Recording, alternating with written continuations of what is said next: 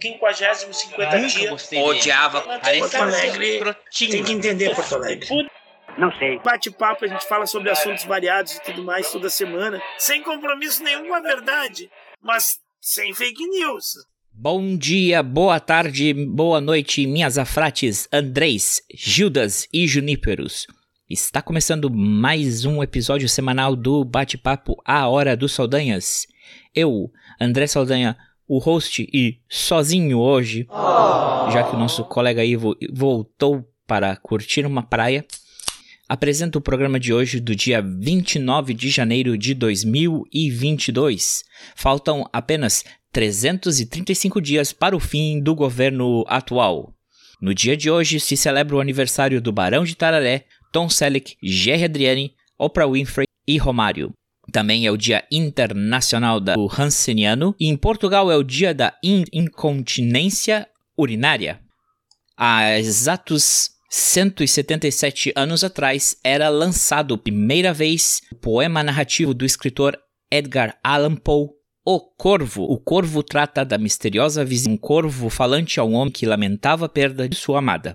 No, na descrição desse podcast eu vou deixar o link para a página Wikipedia. Lá você vai ter mais, mais explicações desse poema e também um arquivo de áudio que você pode ouvir, são 7 e 12 segundos do Corvo é, lido o poema em inglês. Semana passada, o episódio ficou é, um tanto quanto é, extenso, porque era o centenário do aniversário de Leonel Brizola. Nós tivemos os convidados Vitinho, Thiago e Engenheiro Zini.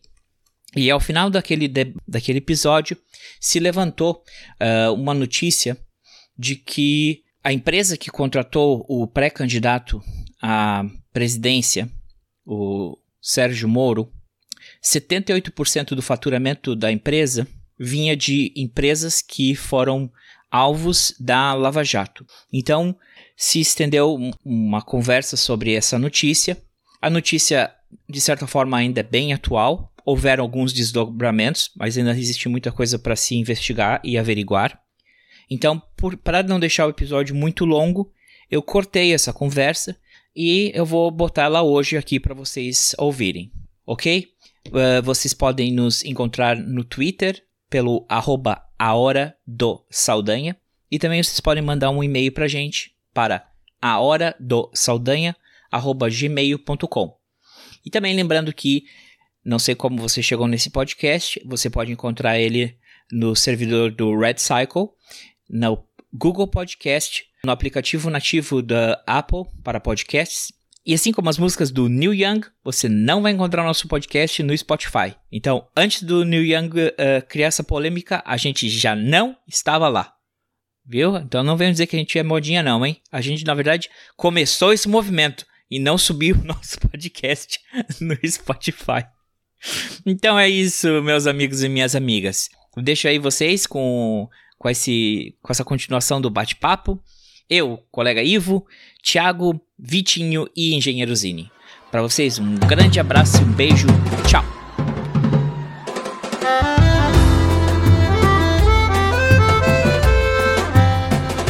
Sabe por quê? Fico mandando mensagem querendo te ver. Sabe por quê? Você me faz bem. Eu não consigo pensar em ninguém. Oh, que coisa boa! Tô sorrindo à toa. Tô 100% de boa, de boa, de boa. Apaixonadinha, você me deixou apaixonadinha, você me deixou apaixonadinha, você me deixou. Vem ficar perto da sua menina. Apaixonadinho, você me deixou apaixonadinho, você me deixou apaixonadinho, você me deixou. Vem ficar perto aqui do seu pretinho. Você me faz tão bem. Tá tudo certo, tamo junto e misturado. Vem, vem, vem, apaixonadinha, você me deixou apaixonadinha, você me deixou apaixonadinha, você me deixou. Vem ficar perto da sua menina. Joga a Vamos lá, mão. vamos gravar. O É, André tem que abrir mão e fazer um zoom o premium André tem que abrir mão. Ó, Olha só, olha aí, ó. O Thiago não, falou: André. vamos, vamos, vamos aqui. É, Dovarit, Dovarit, todo mundo vai ajudar aqui, Dovarit. Eu tô achando que. Ah, é que ele Pô, já quer, mero ele já quer taxar as grandes fortunas, né? Então por isso o Eu mais sou eleito a funcionário pagar público, sou eu eu. não sou súdito da rainha. Que é súdito da rainha. Olha aqui a minha rainha. Ó. Olha a minha rainha aqui, ó. Ó. Ó a foto da minha rainha. Vou contar para as pessoas aí, ó. Vou, vou contar para as pessoas Não, a novidade. não, Agora vai não. Calma, eu quero ter um passaporte na mão. Aí eu pego e chuto o outro. Não, obrigado por ter aceito. É, quem faltou? Thiago também Eu aprendeu. fui, uma- censura- eu- eu fui censurado pelo, pelo Zoom, eu não sei se eu terminei de falar. Tu sabe de onde tu parou exatamente? Não. Eu Farrela, eh, tu tava falando que é, toda essa discussão aqui não existiria se a gente tivesse o retrocesso que está eh, a caminho, que está aí no, no- na coisa, que toda essa discussão é válida, independente, né? Claro que, que a gente tem mais. eh, eh, o que eu entendi da tua fala, eu vou fazer um mansplaining pra ti. É, é, um, é um jovensplaining. Youngsplaining. a gente tem mais ônus do que. A gente tem mais bônus do que ônus na história do Brizola, porque, como toda pessoa, claro que tem defeitos. Todo mundo que escuta eh, o nosso podcast sabe que eu não sou fã de ninguém, e muito menos eu tenho político de estimação. Mas um cara que investe. Nem de ses- mim. Eu não sou fã de ninguém. Nem de mim? Hã? Eh, Tem pessoas que eu odeio menos. É, é- essa é, é a questão. É, é tu- tu, tu. Tá, eu sou teu fã. Tá bem. Ah, Mas a Maria Rita talvez esteja antes. Ah, a Maria Rita não. Ah, a Maria Ah, Mendonça. falar Maria Rita, essa semana fez 40 anos da morte Ah. da Regina. Ah, Não, a Marília Mendonça, por favor. Meu coração fez um fã-clube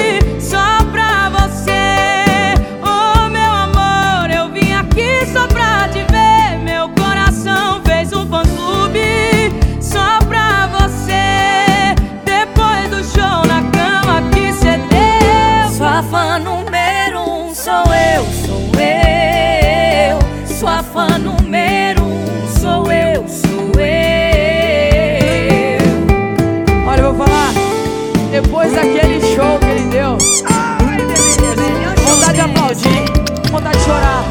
É. Então, é isso, né, cara? O cara que investe 60% do orçamento do, de um município, de um governo, do que seja em educação, a educação é base, é a base de qualquer sociedade. E a, o único, um dos poucos, só países onde a ditadura, onde existe um ditador, onde existe uma, uma pobreza absoluta, uma degradação do ser humano, não se investe em, em- em educação. E se o Brasil quer, quer explorar todo o potencial dele, a gente tem que seguir o exemplo, um dos exemplos do Leonel Brizola, goste ou não goste dele, de investir na educação. A educação de qualidade, a educação é, é, é mais importante. Ele não, ele não chegou, ele chegou a ser eh, engenheiro, mas ele nunca exerceu a profissão dele, mas ele era um cara que valorizava a educação, né? O cara que ele quer se relacionar com o público, o, né? O público geral querendo dizer assim, ah, não, mas é que eu sou, eu sou ignorantão também. Não, não é por aí. Não é assim que tu se comunica com as massas. Então, eu acho que esse que é o legado. Essas nabas aí. Sim, totalmente. Zini, Zini, agora a gente vai, o pau vai torar aqui. Agora a gente vai falar só aqui é descer ladeira abaixo. Não, Zini, vai, tá, vamos agora a coisa aqui vai, o pau vai torar. Vai começar, a, vamos começar a falar só mal do Moro. Você, tua cláusula de barreira deixa você participar? Você acha que vai dar ruim ou tem que ter- você tem que ir algum Spaces lá no, no Twitter? O, o, o Zini, tem. o Zini tem canal no YouTube, tem canal no, no como é que é o nome daquele lugar lá? O, ou aquele aplicativo chato pra caramba que eu consigo usar nunca. É o tal do Clubhouse, Spaces no Twitter. Ontem o Zini tava das seis e meia, acho que ele ficou até umas 10 da noite lá no Spaces. Você tem que ir, tá de boa? Como é que é? Não, não tenho, hoje não tenho uma agenda. Então agora eu agora se li há pouco prepare. tempo, eu li há pouco tempo o livro do Moro, daí eu fiquei curioso para ouvir vocês. Ah, então se preparem aqui, porque é o seguinte, a gente sempre fala mal do, do agora, eu, agora eu fiquei curioso, o que, que diz o livro do Moro? hein? Diz que diz que diz que a Somália, a Somália é, está no mesmo nível de império que o Império Britânico, sabe? Existia uma frase muito célebre no passado que era O sol nunca se põe no Império da Somália. e aí ele faz essa comparação entre a Somália e a Inglaterra. Deve ser isso que ele põe no livro dele. É porque sabe o que acontece, Zini? É que geralmente a gente deixa, a gente sempre acaba falando mal do Bozo. Mas como aqui a gente não é tão crápula como ele, né? Em respeito ao luto dele, apesar de que ele não tem respeito nenhum pela vida dos outros, a gente não vai, a gente vai dar uma brecha pro Bolsonaro essa semana. E o Judas da vez vai ser o Moro, que é o pai dele, né? Que é, que é a variante. o, Mo- o Bolsonaro é a variante do Moro. Então a gente não vai falar mal do Bolsonaro. Então vai sobrar vai lasqueira agora vai ser pro Moro. Quem é que começa aqui? Quem é que vai, quem é que vai atirar a primeira pedra? Eu, Thiago, eu, você. É, Bom, antes de começar, só eu esqueci de dar uma dica de filme para quem não assistiu. Tá na Netflix, um filme que se chama O Caso Colline. É uma história. O o filme é de ficção, mas é baseado numa história real que fala sobre questão de autoritarismo e ditadura. Tenho certeza que vocês vão gostar e do nazismo também. Bom, ah, sobre direto, direto ah, ao ponto sobre o Moro. Quando o Ivo me convidou, eu mandei para ele a notícia que o André já comentou, né? Que saiu essa semana. ah, que a empresa que o Moro foi contratado, a tal da Álvares Marçal, ela teve 78% de todo o faturamento na área de recuperação judicial, com clientes que sofreram pau da Lava Jato. É, Isso por si só já poderia acabar o episódio, que é uma imoralidade sem tamanho. né? Agora, o que é importante dessa, dessa, dessa, dessa reportagem é que ela não é, um, ela não é uma apuração jornalística. São dados públicos de algo que o TCU fez, é, de uma, uma investigação que o TCU fez e pediu que essa empresa divulgasse os seus números, né, as suas, suas receitas e tal. Ainda não divulgaram o quanto o Moro ganhou, mas já fizeram uma nota alegando que o Moro trabalhava numa outra divisão. ah, então esse dinheiro não tem nada a ver com aquele, como se uma empresa fosse assim, né? Ah, esse dinheiro aqui é para pagar isso aqui, esse aqui não fosse um caixa único. Ah, então tem, tem essa questão. Agora, o porquê que eu considero que, concordando com o que vocês falaram, que o Moro é o pai de tudo isso e, a, e a, é quem colocou toda, digamos que, que asfaltou todo o caminho para essa desgraça que a gente vive hoje. né? É, tem um advogado se chama Valfrido Vardi, não sei se vocês conhecem, que escreveu esse livro aqui, ó, que eu recomendo para vocês, é bem curtinho, chama O Espetáculo da Corrupção. É, esse, esse Valfrido Vardi, inclusive, ele tem um instituto que se chama IREE, que é Instituto para a Reforma das Relações entre o Estado e a em- Empresa, e ele criou uma plataforma que se chama cop.org.br, que é K-O-P-E. Estou falando para vocês consultarem, mesmo que é bem legal. É, ele faz o quê? Ele teve muitos clientes ah, da Lava Jato, né? Porque ele é um, um advogado especia- especialista em direito penal econômico. Então, ele trata de evasão de divisa, lavagem de dinheiro e a porra toda. Então, ele conheceu por dentro a operação, né? Então, todas as ilegalidades e tudo mais. Mas ele, o, o que ele faz nesse livro é demonstrar o quanto o Brasil escolheu mal em como combater a corrupção e quais foram as consequências econômicas. Então, no- esse livro é anterior a um estudo recente que o, o Diese publicou. Eu até escrevi um artigo sobre isso, eu posso mandar para vocês depois. É, ele estimava que o, a Operação Lava Jato tinha sido responsável por um tombo de 3,4% do PIB. Pontos percentuais, não, não 3,4%. Uma queda de 3,4% é, pontos percentuais do PIB ah, em relação à forma que foi combatida. Peraí, E- você tem link disso aí? Tem, tem, um, tem um estudo do Diese, páginas e páginas, eu mando por favor, vocês. manda, manda o link que a gente bota aqui, porque aqui não tem fake news, hein? Mas o pessoal vai ter que ler. Saiu até em todos os jornais, mas eu mando para mando vocês o link. É, e uma, ah, custou aproximadamente 4,4 milhões de. Então, toda aquela narrativa que Moro e Dallagnol conta, que a gente teve né, toda a revelação com a, com a Vaza Jato, que também tem um livro que demonstra isso para quem não teve oportunidade de ver no site do Intercept. É, e deu no que deu, isso tudo materializado na figura do Lula. É, e aí que surge a coisa interessante do Reinaldo Azevedo. Né? O Reinaldo Azevedo foi um dos primeiros críticos da, do Lula e, por consequência, e por consequência, em contraponto da Lava Jato, o que fez com que ele talvez começasse a enxergar o Lula de uma outra forma, ou enxergar a consequência do que ele fez antes para o que a gente chegou, né? Uh, e o Moro se apresenta agora como um candidato a presidente com as ideias mais absurdas e abjetas, até mais do que o Bolsonaro, se a gente for parar para pensar. Mas ele né? tem ideia. Ele tem, cara, é, ideias absurdas, mas tem. Entendeu? Porque o Bolsonaro era assim: eu homenageio Carlos Alberto Brilhante Ustra. Mas o que, que o Bolsonaro propõe? De bom ou de ruim? Absolutamente nada. O Moro propõe. O Moro propôs excludente de licitude, por exemplo, no pacote anticrime que ainda bem não passou. O Moro propôs agora, está propondo agora como campanha, que o Brasil tenha um tribunal de exceção aos modos da Ucrânia para caçar corrupto. Aí a velha caçador de Marajá e tudo. Né? O Moro. Uh, Eu vi que ele queria livro, colocar como corrupção se fosse crime hediondo. Isso, também.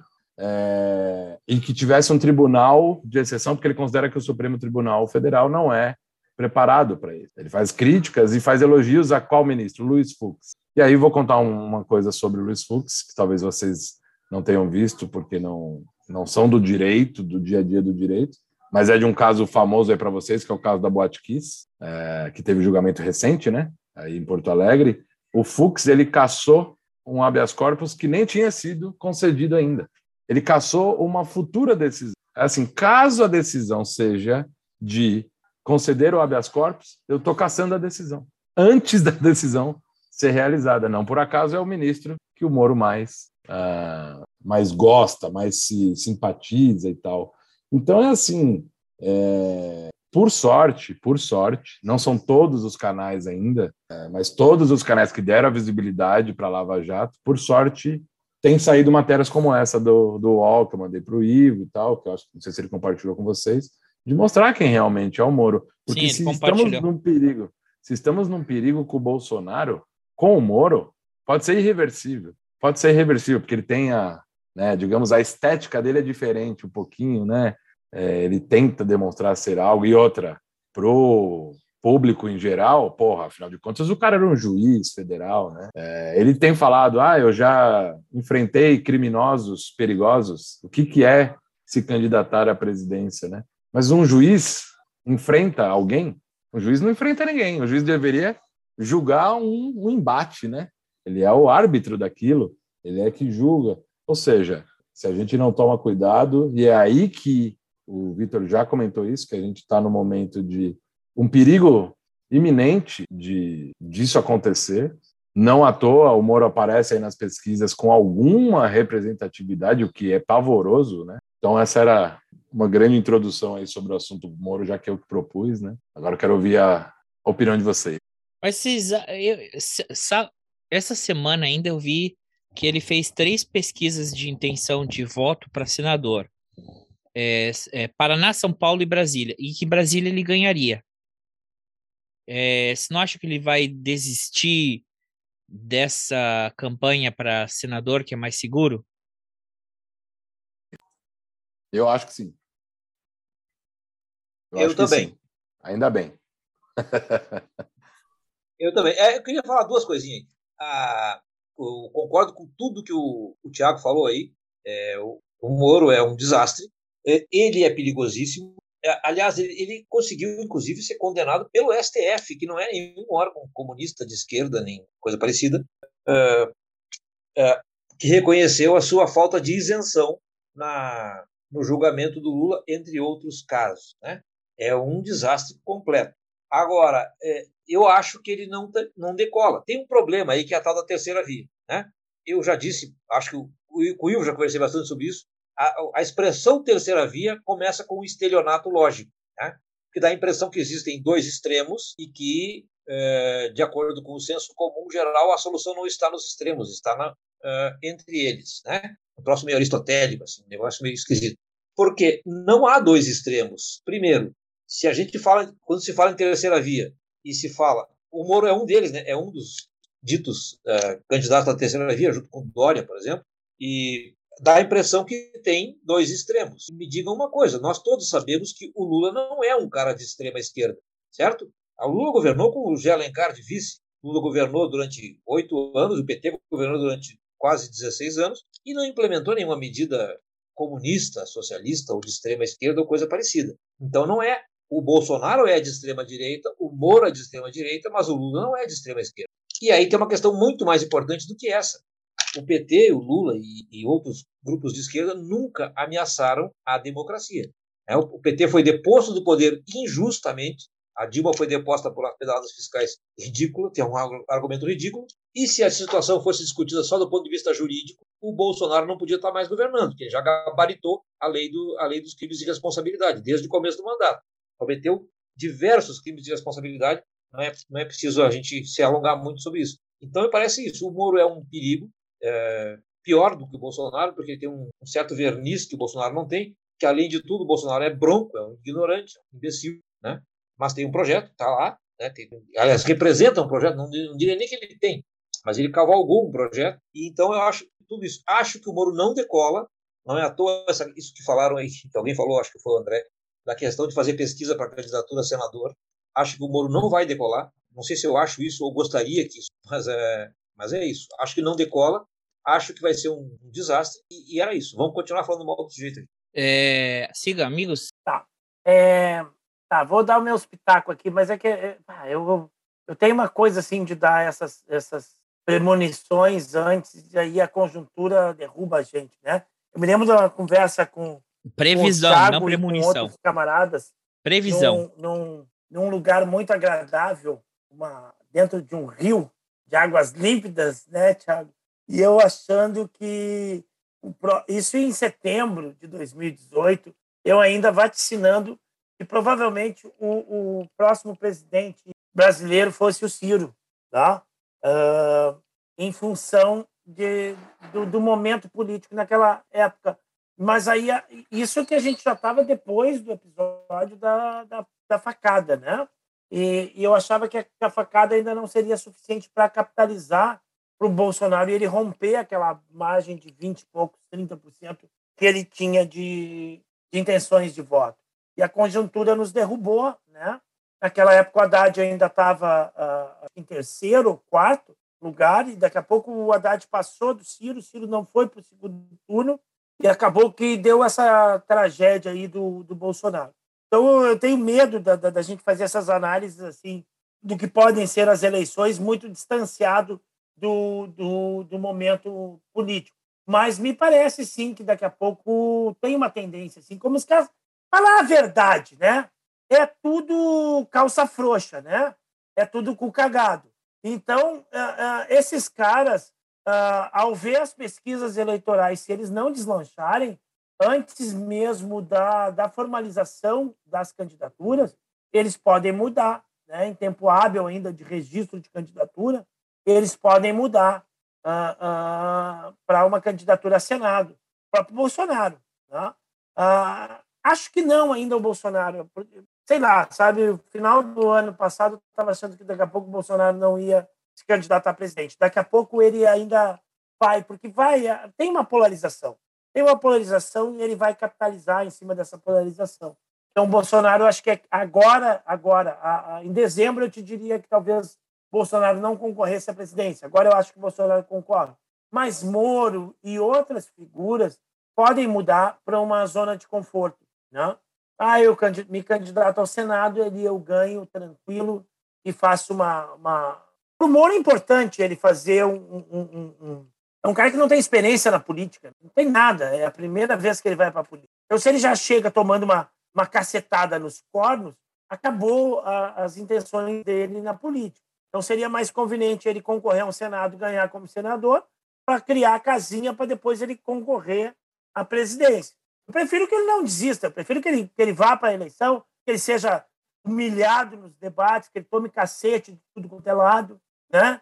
que, o, que o Lula, que o Ciro, que todos esses caras que têm, têm competência na fala destruam ele reduzam ele a, a um rapo. Né? É, isso é uma, uma coisa que eu gostaria de ver. Né? Ele tentar articular uma fala e só tomar cacete. Né? Então, uh, fica difícil aí de, de, de, fazer previsões, né? Mas uh, eu concordo com, com, com o Thiago aí, Vitor, nas análises do que é essa figura Sérgio Moro.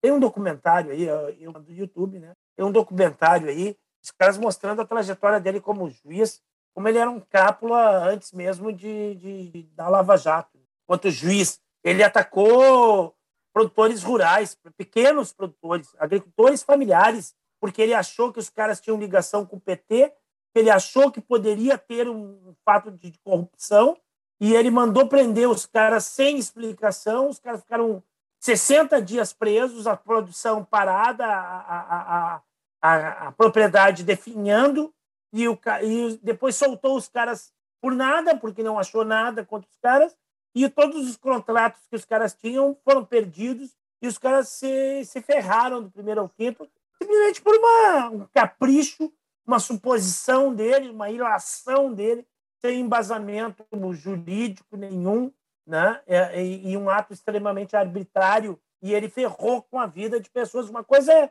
atacar o, o do Lula, GGN? presidente da, da, da, da República, que tem um partido pelas costas e tem uma imagem construída. Outra coisa é ele atacar um, um pequeno agricultor, um cara que vive do seu trabalho do dia a dia. Então, isso é um cápula, um cretino, um. um, um... ah, faltou, é faltou pejorativos para ele, para que eu não seja mais ofensivo do que já é o do É o do GGN, ou Ivo, do, do Nacif, esse documentário?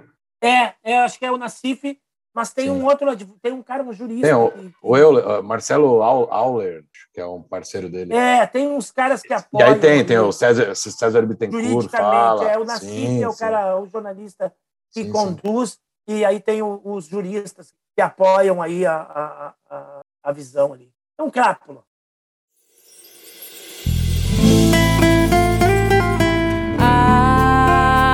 Se meus olhos tirassem fotos das poses que você faz, eu nem piscaria mais. Seu beijo tem gosto de doce de leite. Quanto mais eu te beijo, mais aumenta minha sede. Quanto mais eu te provo, mais ainda te aprovo. E pra mim é difícil dizer não pra esse vício.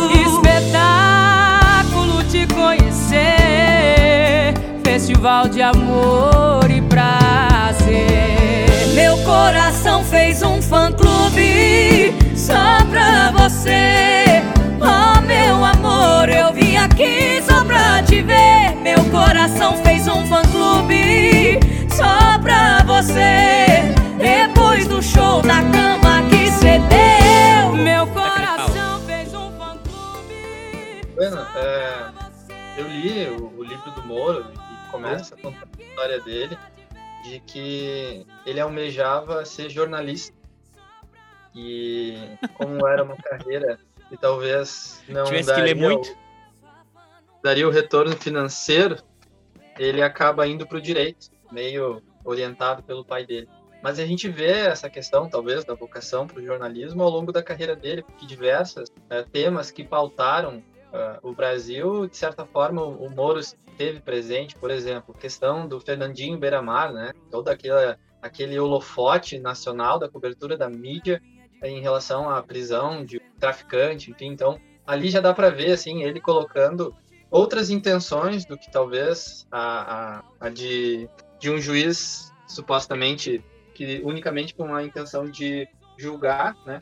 Porque ele acabava uh, trazendo isso para a mídia. E tem outros pontos também, como o do Banestado, que, é, que era o Banco Estadual do Paraná, um primeiro uh, grande uh, trabalho na área de corrupção, inclusive é onde ele tem o primeiro contato com um dos doleiros, do Alberto Youssef, que era daquela época, e ele já faz essa negociação que acaba liberando o Youssef, porque não, não me lembro se teve já essa questão de delações, mas eu sei que acaba amenizando um pouco a, a pena uh, do Youssef para que ele pudesse estar entregando todos os outros, bem um pouco ali do embrião do que veio a ser depois a Lava Jato. E curioso que esse próprio Alberto Youssef, que ele já tinha aprendido antes, depois acaba sendo também um grande articulador da, das questões de corrupção que desencadearam na Lava Jato. É curioso assim que toda vez que ele uh, vai colocar, ele, ele codifica uh, no livro com termos, por exemplo, ah, um, um, eu não me lembro exatamente qual era o termo, mas ao invés de ele, ele dá uma riqueza de detalhes em determinados aspectos,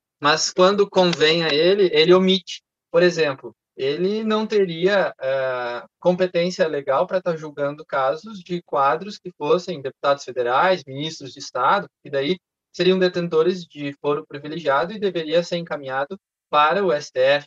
E ao invés de, e ele codifica isso no livro dizendo que são uh, ah, sujeitos públicos, mas, mas sem explicitamente uh, dizer o nome, né? Outra coisa que chama atenção e eu não sei a legalidade disso, mas talvez poderia, né, chamar uns juristas aí para estudar a respeito. Eu não sei, acho que a gente tem advogados aqui. Olha lá, o Thiago levantou a mão.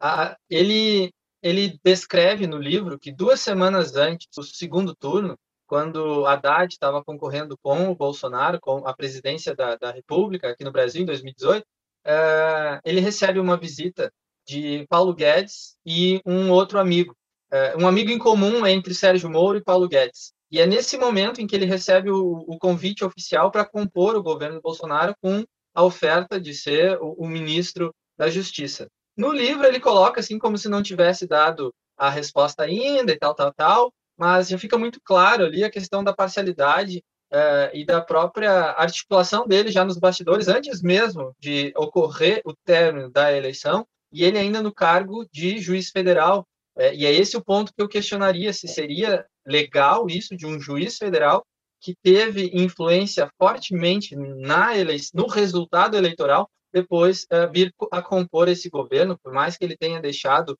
o cargo de juiz federal, né, perdeu, uh, se exonerou, enfim, não tenha como voltar, mas assim, enquanto ele ocupava o cargo, ele já estava fazendo essa articulação política para compor o governo.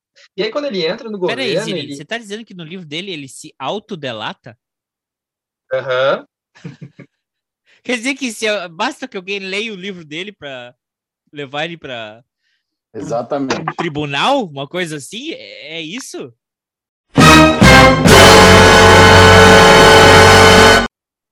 Então, por isso que eu, eu sou engenheiro, né? Eu não sei, a, a, a questão jurídica não é uma ciência exata, né? É uma coisa que é, eu acho difícil de lidar, porque depende da perspectiva de quem analisa, vai, vai né, ter uma interpretação. Mas, em relação a dados, é isso. Aí teria que ler lá os termos, né? Porque, assim, é, ele é ligeiro, né? É, não dá para dizer que ele é um cara burro. Inteligente ele é. Só que ele usa essa inteligência dele para aquilo que convém ele, né? E aí, assim, uh, ele ele começa o governo assim e, e com ele, ele, passa assim aquela sensação de super-herói, sabe? Ele é o cara, ele é o tal. Tudo aquilo que ele participa, a coisa vinga, dá bem, é sempre sucesso, é sempre a superstar. Aí toda vez que alguma coisa dá não da forma como ele gostaria, ele sempre coloca a responsabilidade no outro, né? ah, tipo, se o Bolsonaro não combateu a corrupção, a culpa foi do Bolsonaro. Ele fazendo parte do governo, ele não era responsável por aquilo. Enquanto ele estava no judiciário, ah, o judiciário estava produtivo, estava super ágil e tal, que ele era o cara. Quando ele sai do judiciário, ele critica o judiciário pela morosidade, pelo quanto é lento e tal.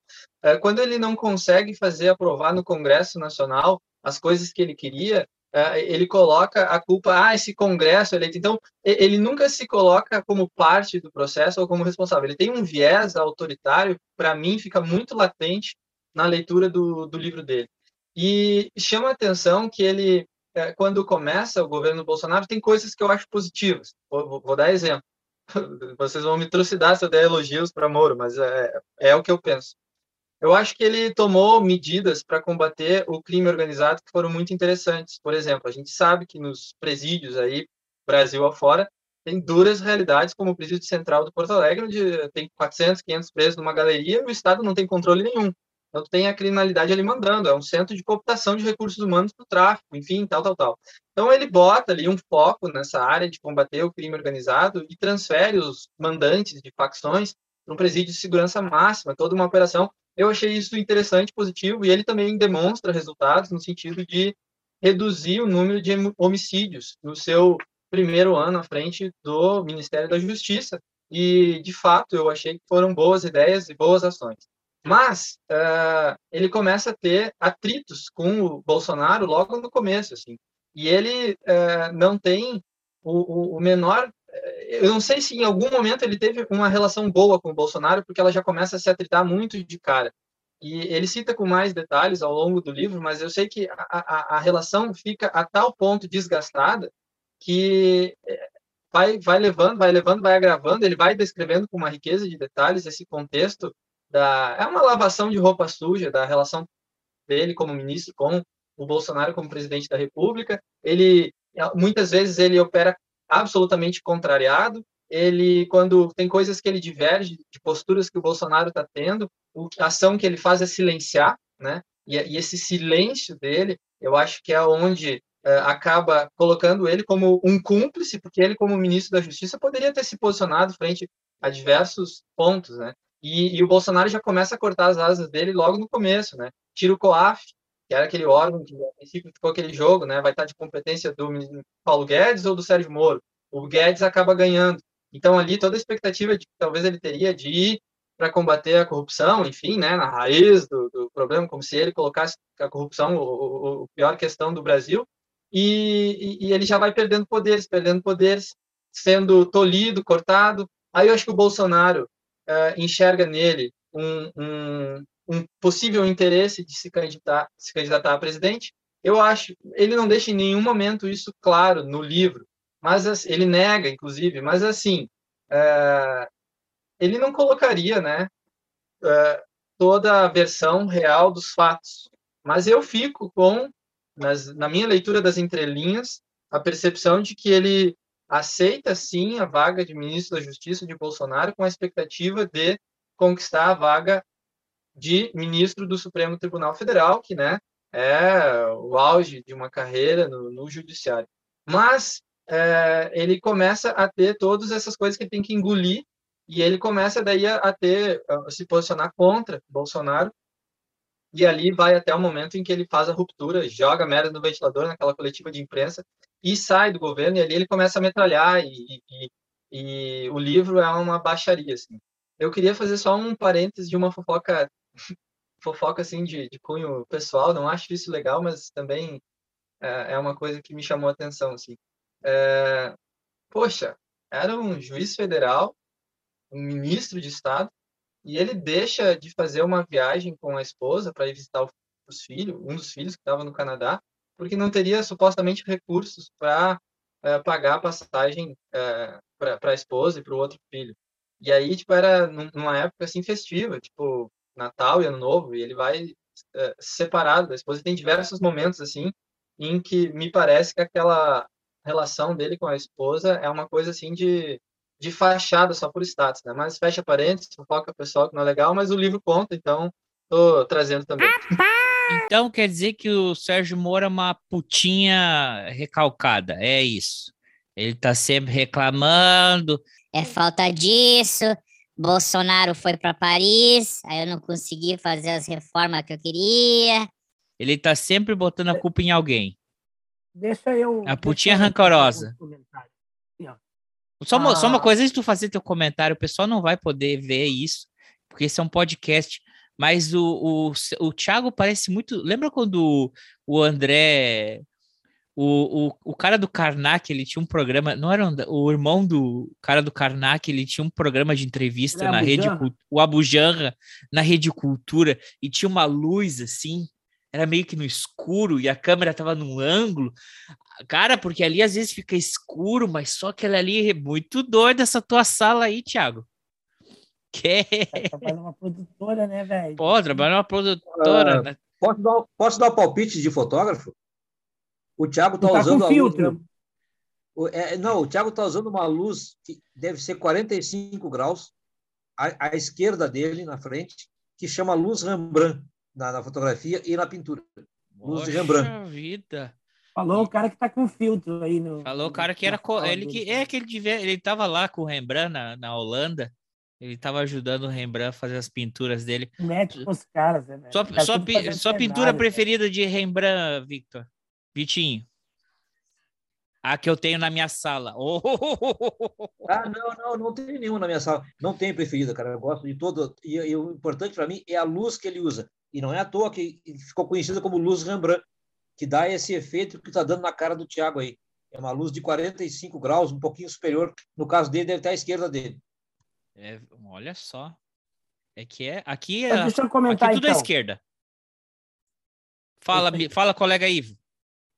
Não, a Ivo. questão da Lava Jato, do sucesso. Peraí, o Thiago vai falar depois? Ivo, posso só pôr uns elementos para você fazer um comentário mais amplo? vai. Só para não perder o, o- o fio da meada do que o Zini falou agora, em relação ao livro e tal. Ah, quando ele falou da. Quando o Zini narrou a história do, da pretensão do Moro de ser jornalista, né? Isso eu não sabia porque eu não li o livro ainda. Eu vi só algumas partes e tal. É, é importante dizer. O Moro escreveu um artigo sobre isso, se eu não me engano, em 2003 ou 2004, ah, na época do Banestado, do caso do Banestado, que ele se baseava na operação Mãos Limpas lá da Itália, a Manipolite, que acabou resultando no fabuloso Berlusconi. Eh, e ele diz que um elemento central do sucesso da operação para com a população era justamente a mídia. Era justamente como a mídia dava publicidade a isso, que foi o que nós vimos na Lava Jato, né?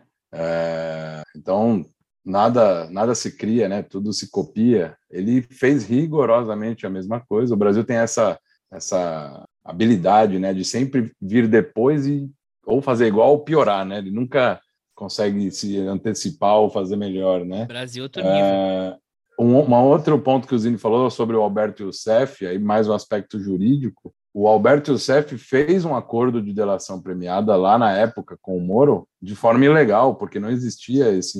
Aliás, nós aqui que dentro do espectro somos todos de esquerda com variações, mas esse é o grande erro, talvez, da, da- do governo Dilma, que sob pressão ah, sancionou a lei das delações, né? Que ocasionou tudo isso que nós temos. Mas além de tudo isso, de onde vem essa questão da delação? Vem de um conceito norte-americano que é o plea bargain, porque o direito americano é diferente do direito brasileiro, do direito português. O direito americano é como o direito inglês, que ele é o common law, que ele vai se construindo, né?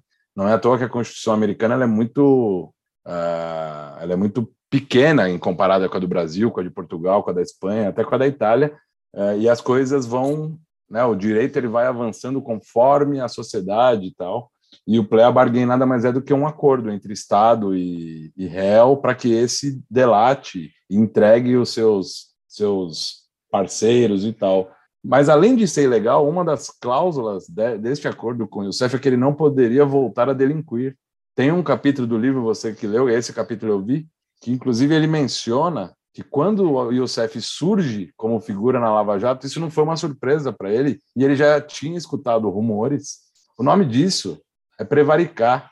Quando ele fa- quando o termo que você usou que ele é conivente, ele não é conivente, ele cometeu crime, ele prevaricou, porque ele sempre foi funcionário público. O Vitor, que é um funcionário público, sabe muito bem disso.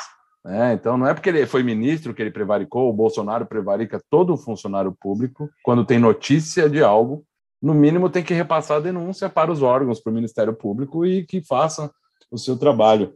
Um outro elemento, é, então aqui eu não estou construindo um raciocínio, só colocando mais elementos para vocês é, desenvolverem. Além da questão do, do eu acho que o, o encontro dele com o Paulo Guedes ali é irregular, é ilegal, é imoral, mas o pior de tudo foi a divulgação da delação do Palocci dentro de um processo onde o Palocci não era parte, o Moro levou pito do STF, assim como quando ele divulgou o áudio da Dilma, que aí ele cometeu um duplo crime, porque ele divulgou o áudio de uma presidente sem, alter- sem autorização do STF, e mais, aquela, aquele trecho da gravação era ilegal porque já tinha superado o tempo que ele mesmo tinha dado para a operadora ah, grampear, ou seja, e, e foi aquele, o ministro Teori Zavascki que deu o pito nele, em seguida ele morreu e tal. Ah, uma outra coisa que o Paraná conseguiu com muito êxito foi afundar a campanha do Requião. O Requião era líder na pesquisa até ah, um pouquinho antes do primeiro turno para senador e ele ficou em quarto lugar. Ninguém entende isso no Paraná. O Requião falou sobre isso outro dia. Ah, e sobre os pontos positivos que você comentou, que você enxerga como positivo, de fato os dados são reais, mas não foi uma política dele nem do Bolsonaro. Isso veio do Alexandre de Moraes quando ele era quando ele era ministro da Segurança Pública do Temer. E aí, independente se isso é bom ou ruim, mas ele simplesmente colheu o resultado de uma política anterior do Alexandre de Moraes, que para os paulistas é muito conhecido, é, como secretário de segurança e tal. Há quem diga que ele foi o grande uh, o grande elo do porquê que o PCC em São Paulo conseguiu se acalmar, porque ele tinha algum relacionamento como secretário e conseguiu fazer acordo, assim como tem, né, uh, boatos de que o Sérgio Cabral fez isso na época da Olimpíada lá no Rio e tal, mas aí são só boatos. E por fim, um elemento muito tenebroso, que não, não vai dar para a gente falar aqui, mas que pode ser pauta, da história do reitor da, da Federal de Santa Catarina, né, o Cancelier. Tem um livro recente foi publicado por, por um autor que chama Paulo Marcum, que ele cita toda tudo o que aconteceu, todas as ilegalidades, inclusive a investigação foi concluída e ele não foi nem sequer indiciado, e esse cara se suicidou, né? Uh, e quem que era a delegada? Érica Marena. Quem era? Quem foi Érica Marena no governo Bolsonaro? A indicada para chefiar o COAF. Indicada por quem? Por Sérgio Moro. Então, assim, nós temos elementos de sobra do quão autoritário.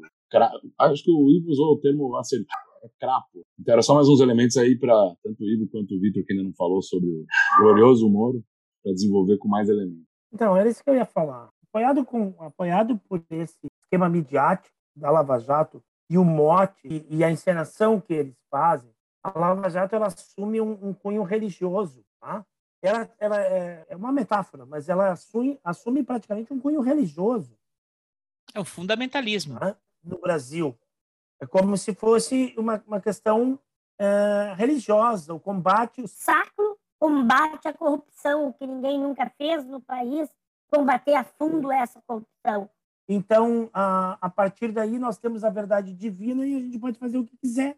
Tanto é que muita gente, boa parte da população, hoje não entende a, a, o caminhão de ilegalidades e de arbitrariedades cometidas pela, pela Lava Jato. Né? E tudo que ela desencadeou de, de é, ela desencadeou mais, mais questões negativas e judiciais para o Brasil do que positivas. Né? É, é, entendeu? Então, tudo parecia uh, estar sob o um manto sacrossanto do combate à corrupção. E aí, o, o herói de capa e espada, ou de capa e condição na mão, que, aliás, rasgou essa condição, o marreco de toga.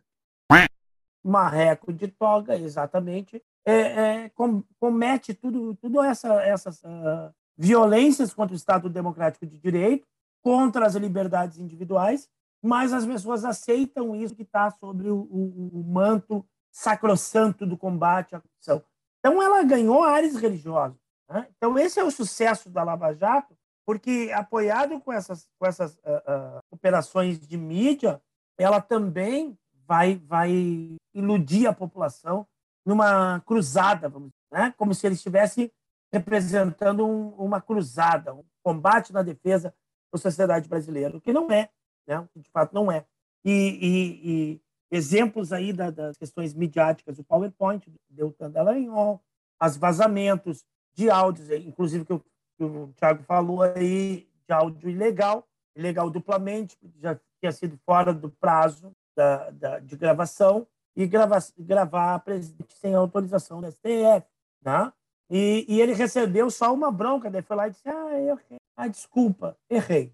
Tá bom. Ficou por isso mesmo. Né? Ah, tem uma coisa muito estranha na situação. Peraí, só uma é coisinha, só uma, coi só uma coisinha. Aceitar, colega, né? colega, Oi? só uma coisinha, só um comentário que vocês falaram antes. É bem rapidinho.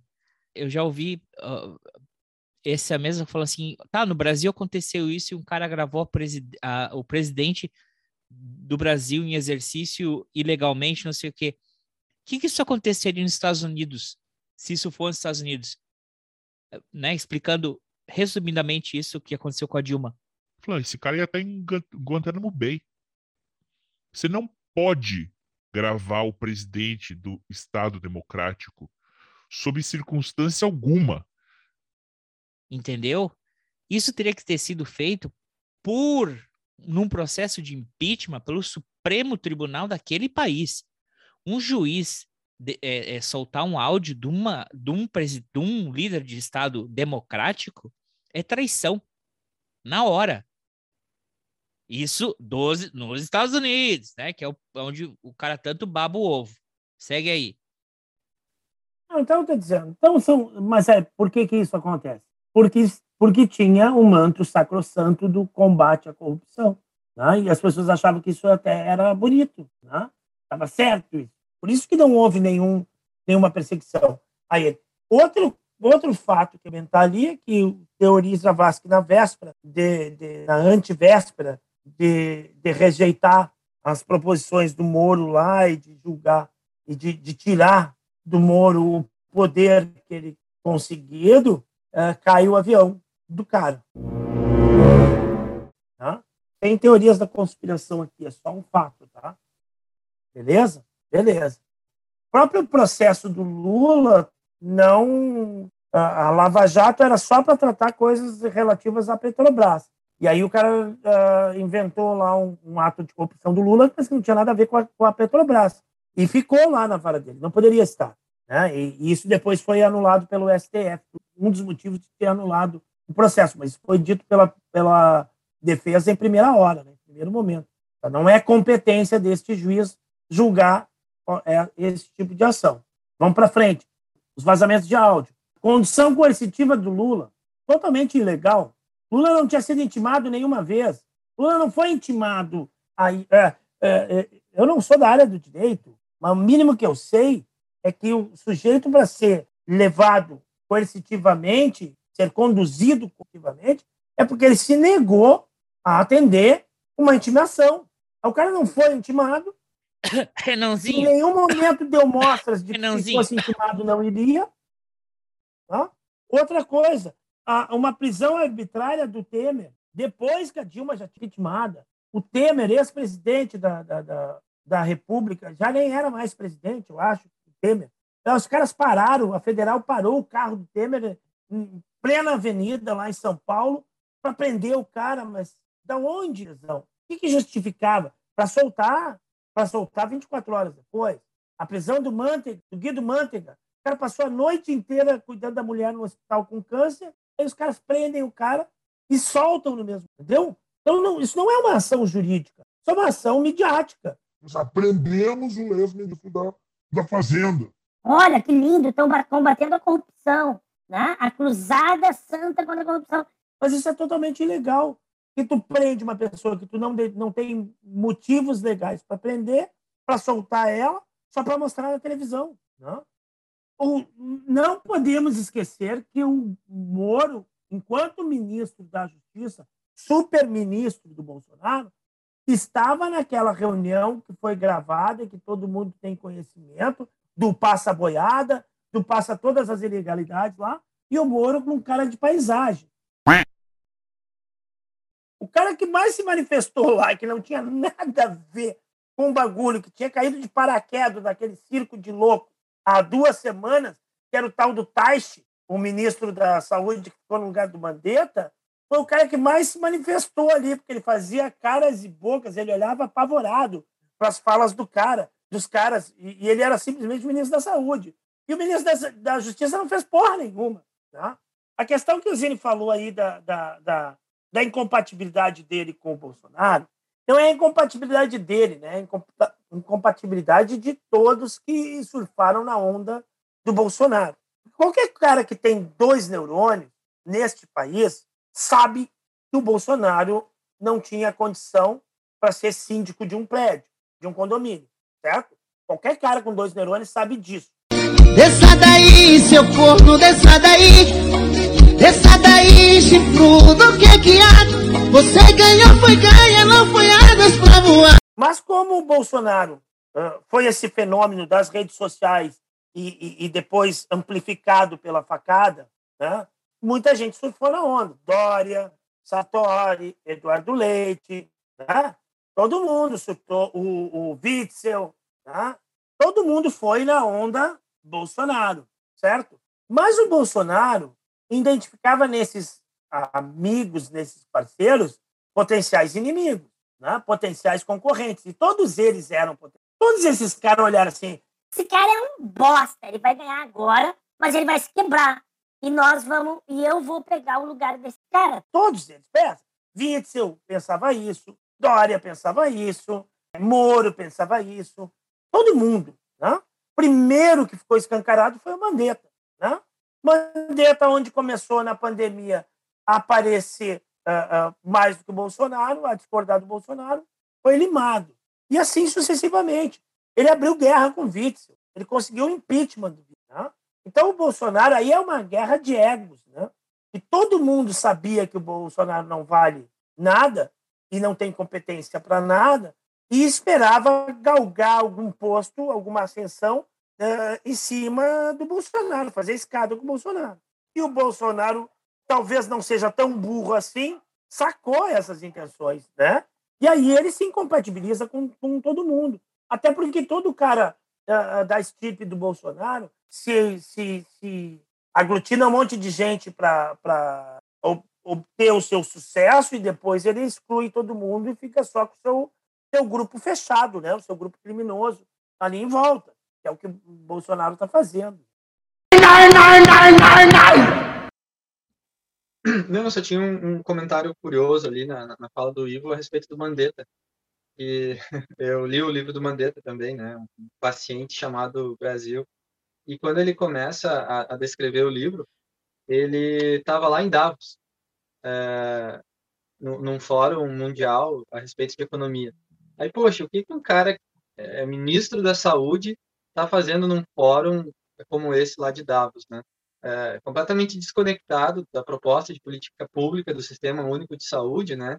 E, e, só um parêntese também a respeito de Mandetta, eu sei que ele ficou um tanto quanto endeusado, porque nesse contexto é, bolsonarista, qualquer é, consciência, qualquer mente mais esclarecida já parece que é a, a, algo positivo, né? Mas lá nos meados de março, abril de 2020, quando começa a pandemia no Brasil, o Mandetta tinha executado no, no Ministério da Saúde cerca de 20 bilhões de reais para estar atendendo pelo SUS uh, 80% da população brasileira. E no mesmo momento, ele libera 10 bilhões para os planos privados que atendem aí a, a 15% da população. Então, Mandetta uh, também não era santo, viu? Não, a gente sabe aqui já no começo, nos primeiros episódios do, do podcast, a gente também já fez essa. Já, na verdade, a gente começa os podcasts nessas lives, né?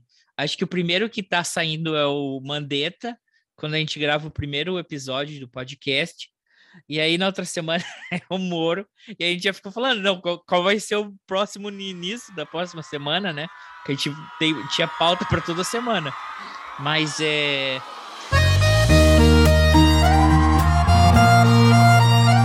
A garrafa precisa do copo, o copo precisa da mesa, a mesa precisa de mim. E eu preciso da cerveja, igual eu preciso dele na minha vida. Mas quanto mais eu vou atrás, mais ele pisa. Então, já que é assim, se por ele eu sobro sem pausa, quem quiser me amar, também vai sofrer nessa bagaça. Quem eu quero não me quer, quem me quer não vou querer. Ninguém vai sofrer sozinho, todo mundo vai sofrer. Quem eu quero não me quer, quem me quer não vou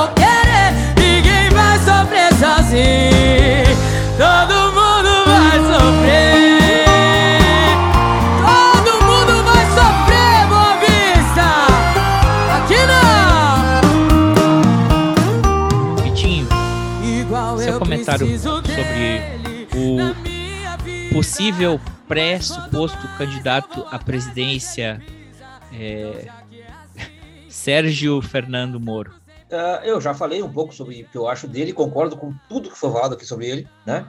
Acho que pai do Bolsonaro é um desastre e do ponto de vista jurídico ele é um prevaricador, ele cometeu vários delitos. Agora isso me remete a uma outra reflexão que, claro, que não dá para fazer aqui, mas o Tiago, o Tiago vai entender o que eu vou dizer. É, a gente quando faz, quando está na faculdade de direito, eu apanhei muito na faculdade porque eu não concordava com isso tem a impressão que o direito serve para definir o caráter da, da, da, da sociedade, serve para definir o que é justo e o que não é justo. Isso não é verdade. Tá? O direito é uma relação de força.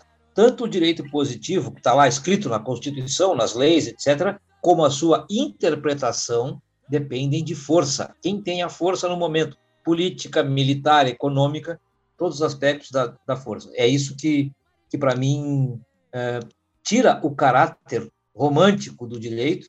Eu apanhei muito na faculdade, inclusive no meu trabalho de conclusão, uh, por, por não concordar com a, com a opinião da maioria uh, que dizia que, que vê o direito de uma maneira romântica. Né? Então, assim, nós estamos falando aqui, foram elencados vários crimes do Moro, né? vários crimes do Bolsonaro. E se a gente comparar isso com o que, que gerou o impeachment da Dilma, fica ridículo, fica patente que a discussão não é, é que, que, que, o direito não decide por si só os rumos da sociedade. Então, é um, é um para mim, é claro que o direito, primeiro, não é ciência, se é a ciência, é a ciência cínica, uma ciência que os atores sociais e políticos a usam como querem, e quem tem a força no momento é que decide. Repito, até, até o direito... Fiat Elba fica ridículo essa história. Pois é. Então, o direito é uma questão periférica à, à questão moral da sociedade, a questão do que é justiça, né? Alguém disse, não me lembro quem, que e, e algum jurista disse isso, famoso, não me lembro o nome, mas que entre o direito e a justiça, a gente deve ficar com a justiça, né? Quando o direito se contrapõe à justiça. E não são poucas as vezes que isso acontece. Muito bem. Isso é uma, uma primeira consideração. A segunda, o Ivo falou aqui, da, e, e que todos nós falamos, né? Daqueles bolsonaristas arrependidos, tipo Mandetta, tipo Sérgio Moro, né? Essas pessoas, para mim, todo mundo que apoiou o Bolsonaro e e ou se absteve, se omitiu no processo, tem que responder politicamente por, pela sua decisão, certo? Porque nós estamos vendo o desastre que deu. O, e não só pela pandemia, mas também pela pandemia, nós estamos diante do pior governo possível na pior, no pior, nos piores períodos da história do Brasil. E quem se omitiu ou quem apoiou, mesmo que depois tenha se arrependido, tem que responder por isso, politicamente. Tem que, tem que estar na sua biografia. Eu acho que isso é muito importante. Então, assim, não tem muito mais o que falar, eu acho, em relação ao, ao Sérgio Moro ou em relação ao, ao próprio Bolsonaro, né? Para mim, para terminar, só quero agradecer a vocês todos pela, pela conversa, agradecer pelo convite e vamos lá. Estamos todos do, do mesmo lado, embora com algumas opiniões diferentes que eu acho que são da história, são da, são da vida, né?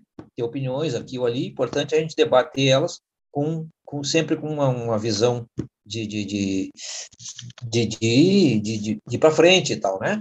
E rechaçando sempre qualquer coisa que se remeta à ditadura, censura ou coisa assim. Era isso. Ótimo, Vitinho. Eu, eu queria dizer uma coisa de todo esse debate do Moro.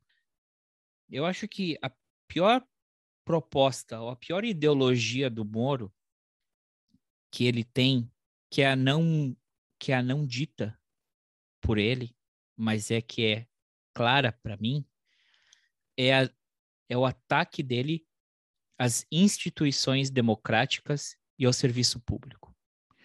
O cara, quando ele ataca um banco, um banco estadual, e aí ele faz todo esse show, ele tava dizendo assim, olha... O banco do estado é uma merda. Aqui só tem corrupto. Aqui só tem roubalheira. Aqui só tem ladrão. Isso aqui não serve. Quando o cara ataca o sistema de saúde, Quer dizer que isso não serve. A gente tem que ter uma saúde privada. A educação é uma bosta. Tem que ser privada. Quando ele vai atacando e minando todas as instituições públicas, isso é criminoso para mim. Porque isso aí tem um, tem um interesse, um viés muito, muito pior atrás, muito mais neoliberalista do que um Guedes da vida tem abertamente. E a própria atitude dele dentro do ministério, dentro do sistema uh, do poder judiciário, é uma, uma, é uma sabotagem dessa instituição. De qualquer, qualquer minuto alguém pode falar: fecha o STF. Não, porque só tem vagabundo. Porque juiz que, que, que advoga arbitrariamente. Então, eu acho que essa ideologia do Moro, esse lavajatismo dele, é o pior de todos que é a destruição das instituições e a gente desrespeitar o sistema que a gente tem do Estado de Direito e o sistema público implantados, né? Eu não vou cansar de falar isso. Eu tenho muito respeito e eu aprecio muito todos os servidores públicos que a gente tem e o sistema que a gente tem. Seja o professor, seja o pessoal da saúde, sejam o pessoal é, dos, do, dos departamentos federais, todas as instituições públicas em em, em, que estão implantadas têm dificuldades, não são perfeitas, mas destruir elas não é a solução do problema. Então, essa para mim é o pior discurso do Sérgio Moro. E ele representa tudo isso. É o fim de todo o serviço público que a gente tem. O que, que vai substituir? O privado ou um outro país? Então, eu acho que ele é um entregacionista tremendo. E esse é o, o pior, é a pior coisa. Porque o, o, o, o Bolsonaro é um, um idiota, ele é um boçal, entendeu? Agora, o Moro, ele é maquiavélico. Ele é. Ele pode ser descabido de, de, de, ter, de conseguir se expressar, mas ele é maquiavélico. Então é isso, meus amiguinhos. Terminamos aqui. É... Vitor já fez a despedida dele. Vitor, o Vitinho não vai querer divulgar ele nas redes sociais, porque a gente já sabe aqui, você não encontra o Vitinho, o órgão do Vitinho encontra você, né? É... Tiago. Para aí, para aí, para aí. Meu Instagram é Victor Giorgi Subline Fotos. Quem quiser ver, né, minhas, as minhas tentativas de fazer boas fotos, fica à vontade. Quanto ao órgão que eu trabalho, vai, vai criar uma celeuma aqui. Não, não fala, não fala, por favor. Não fale, não fale. Dá problema isso aqui. Não quero problema com a BIM. Ok. Engenheiro Zini, por favor, divulgue suas redes sociais, seu canal do YouTube. É, bueno, uh, acho que a minha rede social preferida, assim, é, é, o canal do YouTube.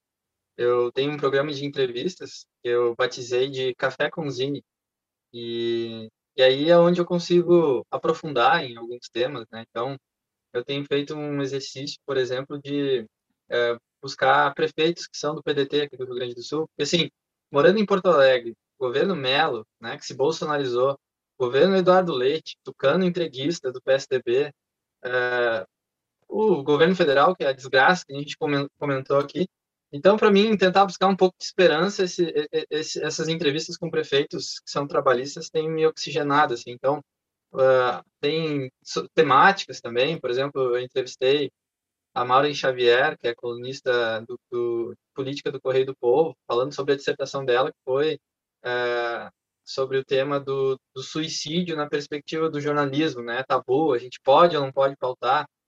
Uh, um, o professor uh, Moriguchi. Ele é um médico japonês, filho de japonês, e vem lá da, da terra de Veranópolis, terra da longevidade, né? Então, ele atende até hoje lá num projeto social e ele é professor e pesquisador da URGS na área da medicina, falando sobre a longevidade. Então, uh, no, no canal do YouTube é onde tem uh, os meus pupilos lá de produtos, né? De estar tá discutindo política e temas que, que eu tenho interesse, enfim, e gosto de compartilhar. Então, é Engenheirozinho, o canal do YouTube. Ah, muito bom. Obrigado, Zini, por ter aceitado o convite. No canal do professor Léo Prado, vamos estar discutindo eu e Pedrão o filme Doni Darko. Oh. Tiago, que tal esse filme? Já horas que estava para sair essa discussão. Conhece, Tiago, Doni Darko? Conheço e confesso que nunca cheguei numa teoria. ah, então vai lá, vai, vamos lá se confundir, criar mais perguntas. É, Engerosini, já viu esse filme, Doni Darko? Não, já estava até colocando aqui na anotação para assistir várias dicas culturais aí hoje. Assiste aí. Não sei se a gente vai dar respostas, talvez a gente crie mais perguntas, que é um filme muito enigmático. Então, sexta-feira, às sete da noite, horário do Brasil, no canal do professor Léo Prado, a gente vai estar debatendo Doni Darko. Colega Ivo aí, que agora ele sabe que eu sou fã dele, vai encher o saco. Vamos ver.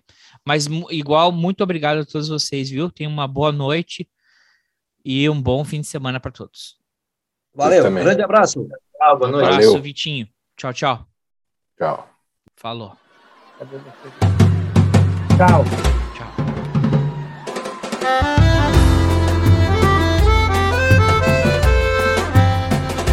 Sabe por quê? Fico mandando mensagem querendo te ver.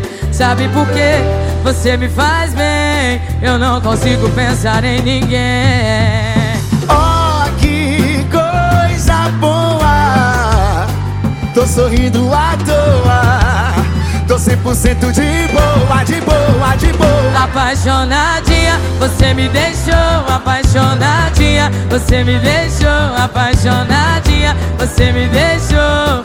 Vem ficar perto da sua menina. Apaixonadinho,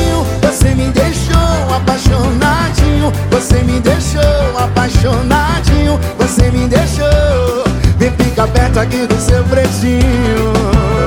Oh meu neném, eu preciso do seu corpo Você me faz tão bem. Tá tudo certo, tamo junto e misturado Vem, vem, vem. Apaixonadinha, você me deixou apaixonadinha. Você me deixou apaixonadinha. Você me deixou Vem ficar perto da sua menina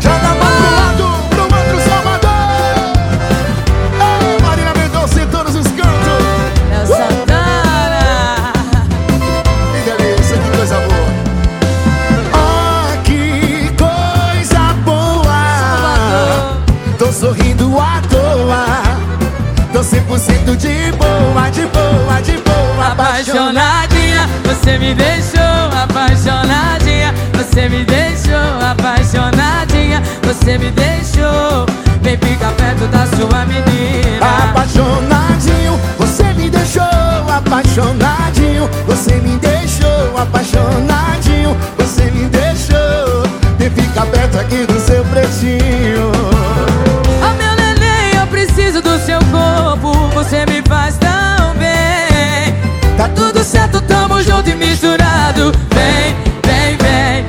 Apaixona